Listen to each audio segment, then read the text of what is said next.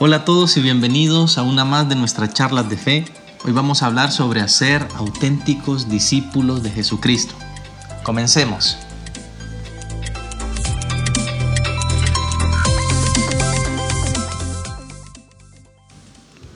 Qué bueno que podemos encontrarnos otra vez en este espacio, en este podcast, charlas de fe, para poder tocar una temática más acerca de la vida de la fe, acerca de las cuestiones que como cristianos tienen que ver con nosotros. Y es que el objetivo es que podamos conocer más acerca de Jesucristo, para poder amarle más, conocer más acerca de la iglesia y ahora quiero comenzar este episodio saludándolos, deseándoles muchas bendiciones. Sé muy bien que todos nosotros estamos viviendo días duros, días complicados, raros, porque estamos en nuestra casa, porque el ritmo de la vida no es el mismo de hace unos tres, cuatro meses atrás. Animarles, animarles a seguir adelante y ojalá este pequeño podcast que va comenzando pueda ayudarles un poco en temáticas eh, de reflexión, temáticas de fe y si Dios quiere pues pueda hacer que el Espíritu Santo les inspire alguna idea santa, algunas actitudes que se puedan llevar a la vida. Hoy quiero comentar un poco una temática que surgió a partir de la reflexión en mi parroquia.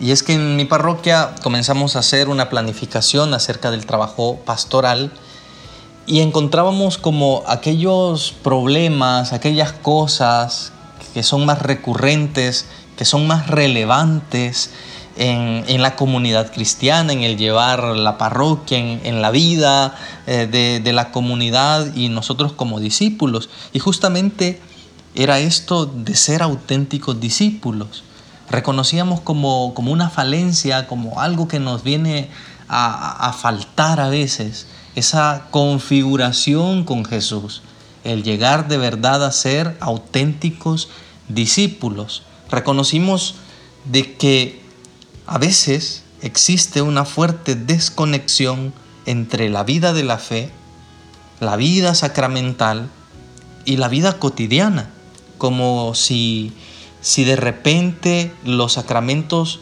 los reducimos solo como a medallas que hay que ir a conseguir, a, cosas muy de la tradición, o como si la fe no llegase a incidir tampoco en nuestra vida práctica, la de todos los días, la de andar en el autobús, ir a la universidad o a la oficina, desempeñar mis labores cotidianas o los quehaceres hogareños.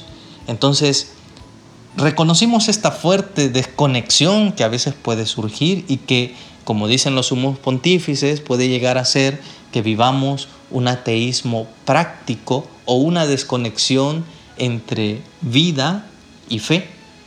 ¿Y cómo nos dimos cuenta acerca de esto eh, en nuestra reflexión pastoral? Vemos, y es una cuestión muy sencilla, vemos de que en las parroquias a veces solo se buscan los sacramentos por buscar un evento social o por buscar algo que es muy tradicional, pero que en verdad esto no está incidiendo en la vida de fe. Y entonces hacemos todo de una manera más superficial. Nos dimos cuenta porque, para empezar, se está teniendo cierto rechazo hacia la formación para poder recibir los sacramentos.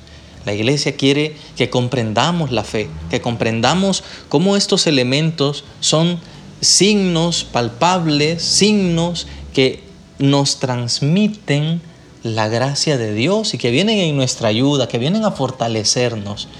Pero es bien frecuente en todas las parroquias, en todos lados, rechazar esta formación, esta catequesis, acusamos a la iglesia entonces de poner demasiada burocracia, protocolos, eh, de poner muchas trabas, yo lo que quiero es casarme, lo que quiero es eh, tener la confirmación, la primera comunión, etc. ¿no? Y, olvidándonos de que va más allá de solo una celebración, va más allá de una misa bonita, de fotografías, de fiesta, esto tiene que ver mucho con nuestro ser. Y por eso eh, nosotros nos planteábamos un sueño, ¿no? un ideal, y ese es el de que nuestra parroquia, nuestras parroquias, puedan llegar a ser semilleros de la fe. Y ahí, en esa comunidad cristiana, se vayan formando auténticos discípulos. ¿eh? Esto es el verdadero objetivo, la formación de auténticos discípulos de Jesucristo. Entonces, entendiéndolo de esta manera, queda como en segundo plano eh, tener una celebración masiva con eh, ciento y tantos niños que van a recibir la primera comunión o ciento y tantos jóvenes que reciben la confirmación o haber hecho tantísimos matrimonios durante el año. Eso es como secundario. Lo que está en primer plano es que la parroquia se preocupe por hacer auténticos discípulos de Jesucristo, porque solamente teniendo a esos discípulos verdaderamente configurados con Cristo, podremos tener apóstoles, trabajadores del reino de Dios, para poder construir el reino de Dios en nuestro aquí y en nuestro ahora. Sabemos que es una problemática bien arraigada, que viene de muchos años, que está muy difundida también en muchos lugares, muchos países, y, pero de alguna manera se tiene que contrarrestar este divorcio entre la vida sacramental y la vida de fe, porque no se puede seguir más de esa manera en la que uno parece que reduce el valor de un sacramento, comulgo, pero no termino de configurarme con Cristo, me confieso, pero doy largas a mi conversión, procuro que mis hijos reciban la primera comunión o la confirmación, pero al final no promuevo que celebren la fe en las celebraciones o que se integren a una comunidad eh, o que vayan asumiendo algún tipo de apostolado, muchos factores, ¿no? Y tenemos que cuestionarnos, ¿qué es lo que está sucediendo? ¿Acaso no estamos propiciando que el Señor llegue y toque el corazón de cada persona? Algo tenemos que hacer y eso es lo que nos planteamos en la parroquia, en nuestra reflexión, y esto es lo que ahora vengo a comentarles. Un, un proyecto audaz, un proyecto que tiene todo como para accidentarse, pero que queremos hacerlo porque queremos dar una respuesta, queremos tener un nuevo método y un nuevo ardor en el, en el quehacer de la iglesia para la, la, realidad que estamos viviendo, una realidad de apatía, de rechazo a la formación. Nos damos cuenta entonces que, que es que en la parroquia, en la comunidad de creyentes, el gran objetivo es hacer gestar a Jesucristo en nuestra vida y así, teniendo ese encuentro vivo con Él, podamos ser esos discípulos, misioneros que construyen el reino de Dios. Entonces se nos ocurría comenzar con los jóvenes de la confirma, porque en, mi, en mi caso, en mi parroquia, me encuentro en una zona donde hay una densidad poblacional tremenda, hay muchísimas personas viviendo en poco espacio y obviamente por ser este un país latinoamericano también tenemos una gran población de jóvenes. Y si, si uno se pone a pensar cuántos son los jóvenes que se acercan un poco a la iglesia, se acercan a la parroquia, nos damos cuenta de que es un grupo pequeñísimo, pequeñísimo. Y en la juventud encontramos no solo el futuro de una población, no solo el futuro de la iglesia, sino también el presente. Entonces decidimos apostar por el trabajo con los jóvenes, porque también son los nuevos, por decirlo así, los, los, nuevos pobres. Sabemos que hay pobreza en nuestro mundo, que hay carestía, que hay injusticias, pero vemos en los jóvenes aquellos que están siendo más eh, engañados, aquellos que están más maltratados, más vulnerables, con pocas oportunidades, viven también una cierta pobreza porque no, no están recibiendo todo, toda aquella riqueza de formación, sino que los medios de comunicación, las malas compañías, eh, la, la, línea de pensamiento y los criterios de esta tierra, poco a poco los están haciendo perder la vida. ¿No? Perder la vida tal vez no porque los estén matando, pero sí los están desviando a, a, tener una nada en el interior. Entonces queremos comenzar con, los jóvenes y por eso propusimos un cambio audaz, que como les repito, quizás tiene mucho, mucha de, de accidentarse, ¿no? mucha posibilidad de accidentarse, pero pensamos también en las palabras del Papa Francisco, un poco parafraseándolo, ¿no? Prefiero una iglesia accidentada porque ha salido que una iglesia agonizante encerrada en la sacristía. Entonces, un nuevo método puede servir, decíamos nosotros, pero teniendo los criterios claros. ¿Cuáles eran los criterios que nos motivaban a hacer un cambio en el trabajo con los jóvenes de la confirmación? Un trabajo que había sido predominantemente catequético teórico. Pues la, el criterio es el, el de formar discípulos auténticos y eso reconocemos que se puede hacer al interior de la comunidad de creyentes al interior de la, de la iglesia. Así que eh, el esquema que manejábamos hasta la fecha fue el tradicional, el, el bien difundido de decir, bueno, vamos a tener la formación mm, catequética para la confirmación durante todo un año.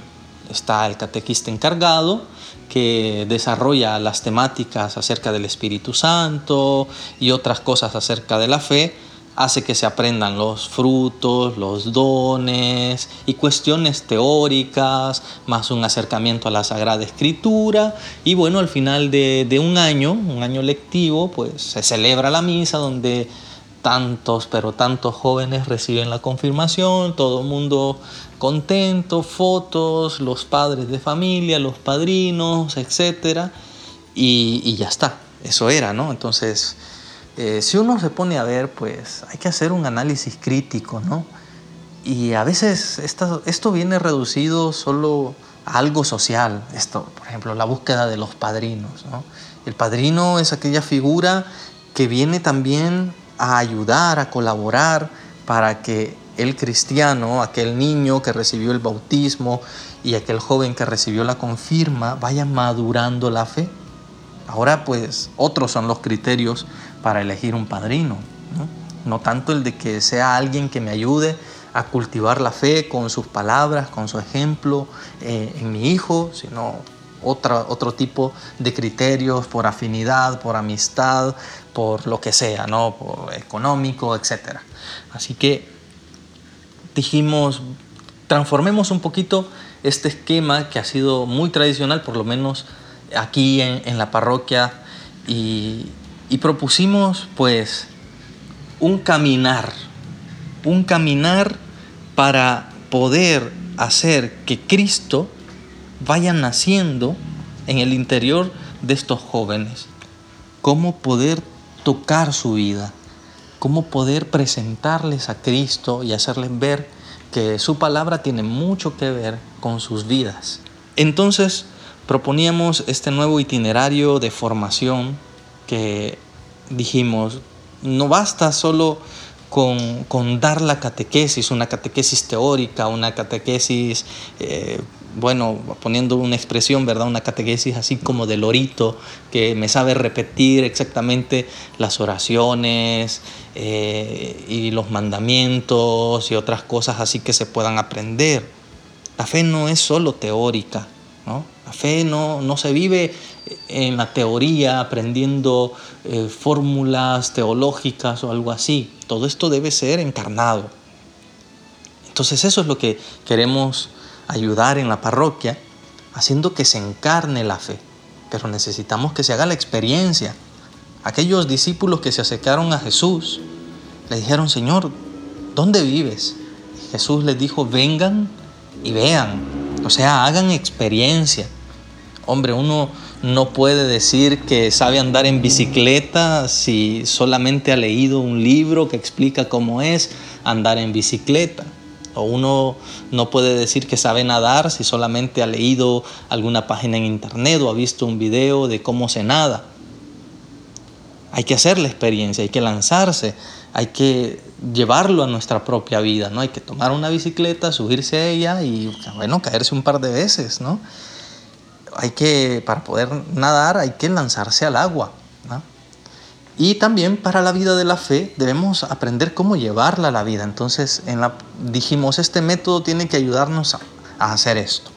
Por eso planteamos no hacer solamente un año de catequesis, sino que el proceso para recibir la confirmación y hacer que estos jóvenes puedan después permanecer y perseverar en el proceso de la parroquia, es, dijimos, tiene que ser dos años, no solo uno, y dos años con distintas etapas.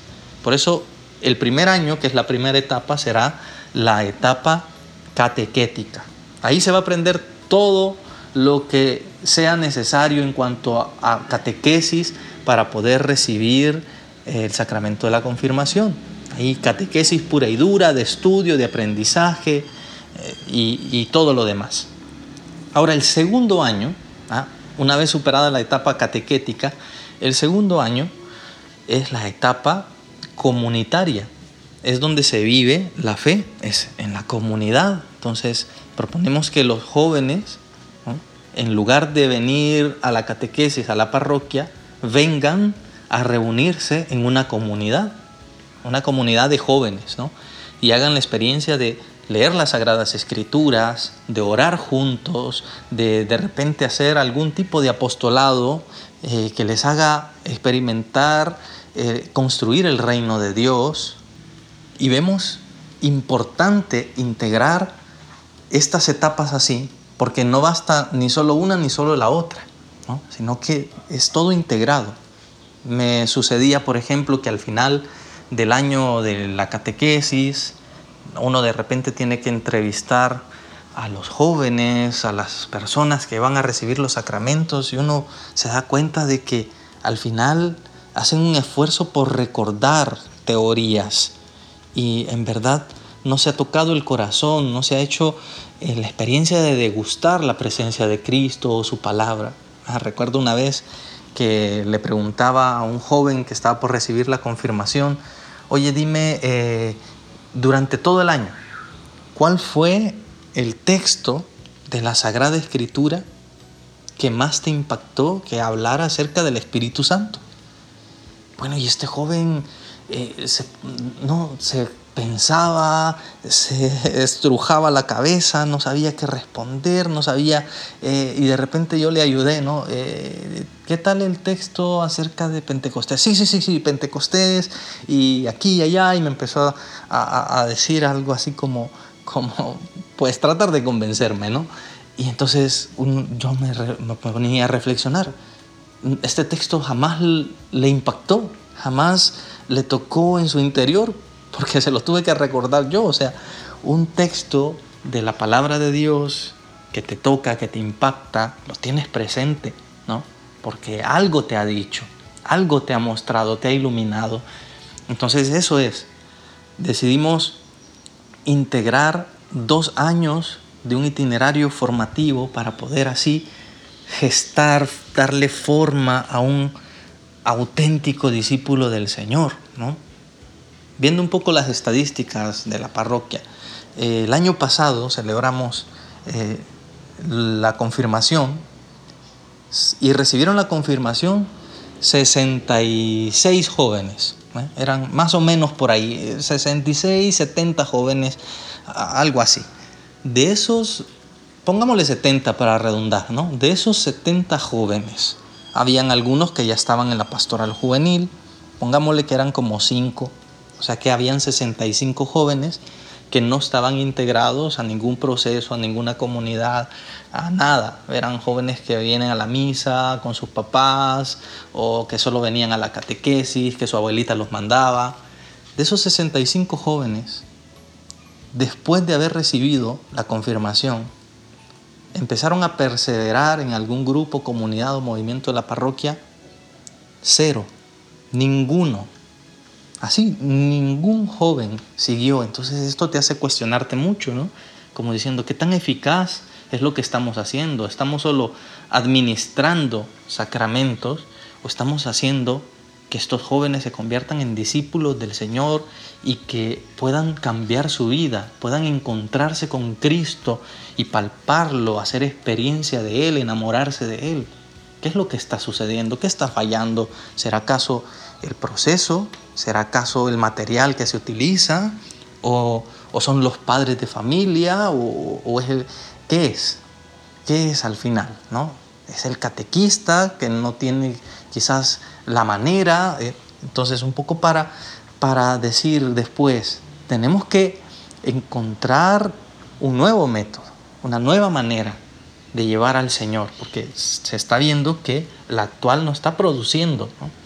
Pongámosle que después de hacer esta experiencia, que está teniendo un poco de fricción, pero después de hacer esta experiencia, logran llegar a hacer la confirmación unos, unos 60 jóvenes nuevamente, ¿no?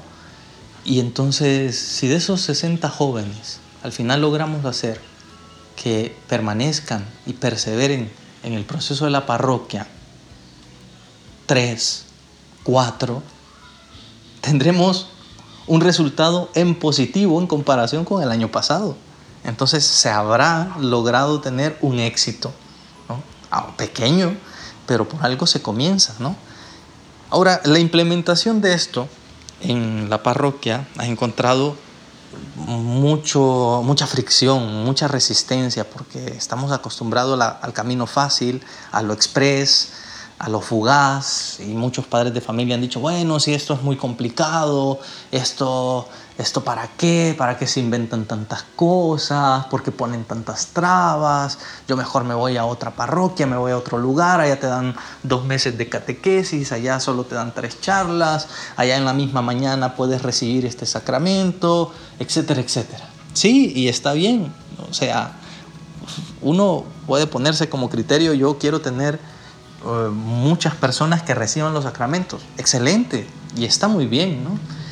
Ahora, el criterio que hemos querido que nos rija a nosotros es que los que reciban el sacramento sean aquellos que quieran configurarse con Cristo, encontrarse con Él y ser sus discípulos. Por eso, si me preguntan, pues actualmente este proceso en mi parroquia lo están viviendo alrededor de 14 jóvenes. El año pasado teníamos para confirmación alrededor de 70, como les dije.